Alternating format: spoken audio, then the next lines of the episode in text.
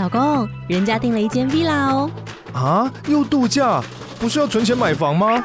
我是订了凤凰 villa。哇，竟然有千平花园，十五项休闲公社，回家就像度假哎！而且花园比房子还要大呢。还有我最爱的游泳池，耶！龙大营建 villa 生活，十年防水保固，二至三房，零七三九八五五五五，凤凰 villa。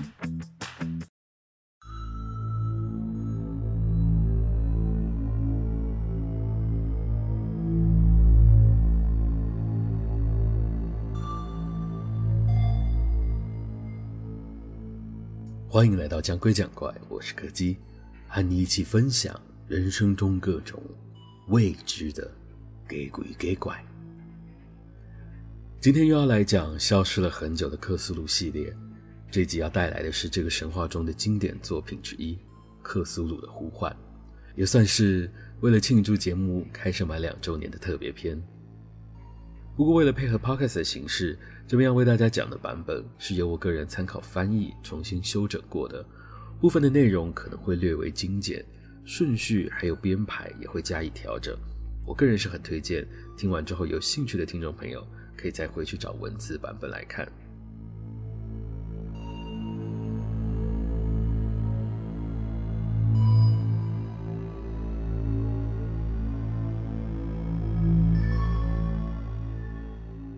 九二五年三月一号，那是一名面容瘦削、神色十分阴郁的年轻人。他看起来相当紧张，但又隐约露出一种兴奋的感觉。我从他的名片上得知，这个年轻人叫做亨利·安东尼·威尔考克斯。在我的印象中，他是邻近地区一个名门望族家中的小儿子，这几年正在罗德岛的设计学院里专攻雕刻。虽然身边的人都对他的天赋赞誉有加，但是他古怪的个性也是无可否认的。毕竟他从小就喜欢向身旁的人叙述一些诡异的故事，或是奇异的梦境。他个人自称这是一种精神高度敏感的象征。至于旁人是否能认同，我想就见仁见智了。他带了一块非常奇怪的浅浮雕来找我，从外观上可以看得出来，这块雕塑应该才刚完成不久，上头的陶土还可以看出相当湿润的痕迹。他希望可以借助我考古学的专业知识，来协助他辨识这块雕塑上刻着的象形文字。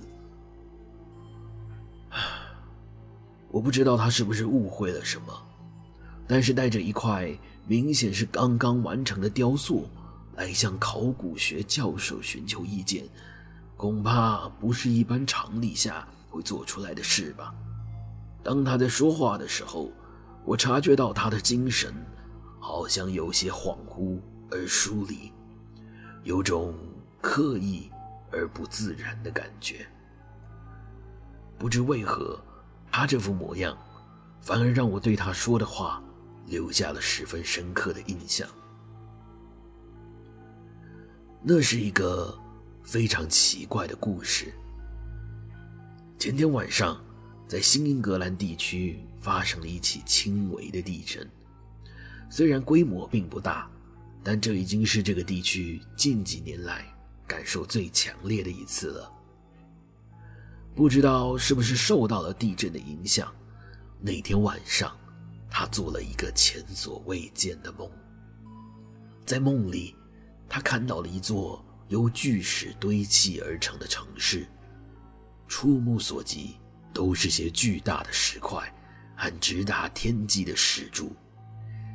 一层绿色的粘液覆盖在了这些石头上，让整座城市弥漫着一股险恶的氛围。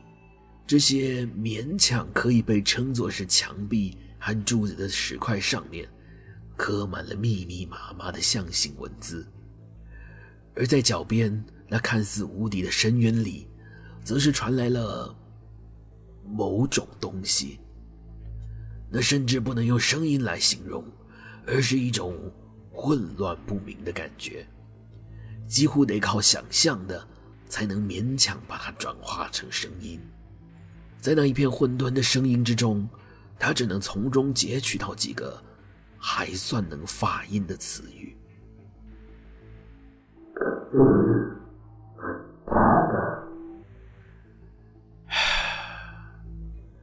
我想，我终究是老了。那些象形文字也好，那块雕塑也好，我早该在他讲出那两个关键字前就认出来的。我试着确认这个年轻人是否属于某些隐秘的地下社团，或是神秘的异教组织，希望能从中顺藤摸瓜，找出更多的资讯。只可惜，他对这些事物。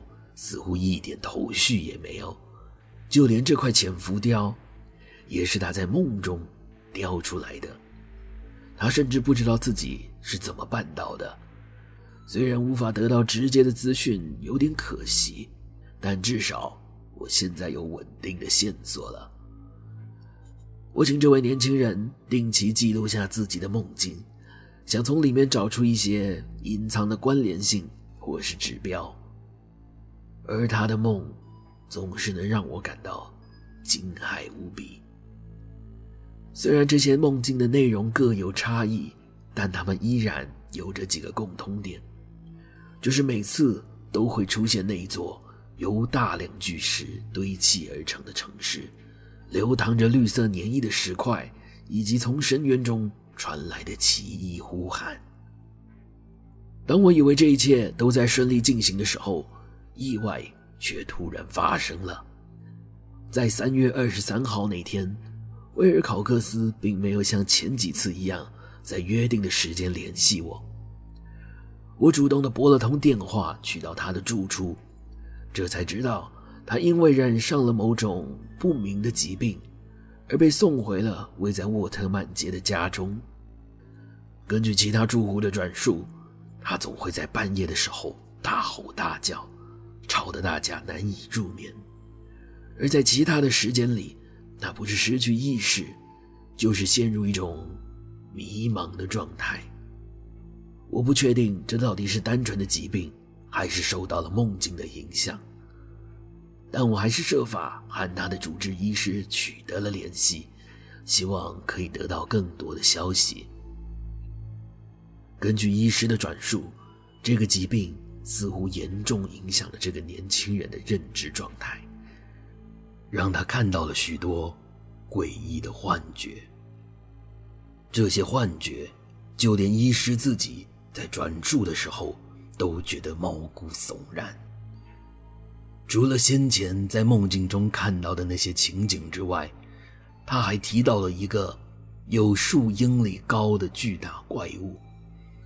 那个怪物的移动速度缓慢，有时候是用走的，有时候则是用爬的。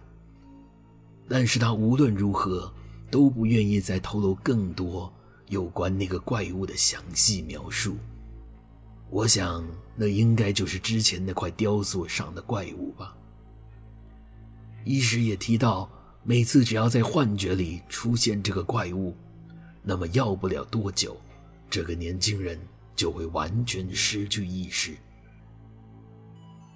然而，这一切诡异的现象，却都在一瞬之间戛然而止。四月二号下午三点左右，威尔考克斯的所有症状忽然神秘的消失了。当他醒来的时候，甚至不知道自己为什么在家里，而不是宿舍里。在经过医生询问之后，发现，在三月二十二号晚上之后发生的所有事情，现实中的也好，梦境中的也好，他完全没有任何的记忆。随着他的身体康复，先前那些诡异的梦境也随之消散。之后再做的梦，全是一些毫无相关且无关紧要的日常梦境。这条线索。就到此为止了。这份手稿是我在叔公的遗物中发现的，它被深锁在了一个大箱子之中，而那个箱子里除了这份手稿之外，还有不少的简报和笔记，以及一块诡异的陶土浅浮雕。所有的噩梦就是从这里开始的。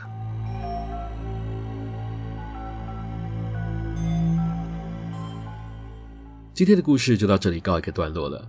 如果喜欢我们的节目，别忘了收听下回的更新。我是柯基，我们下次见。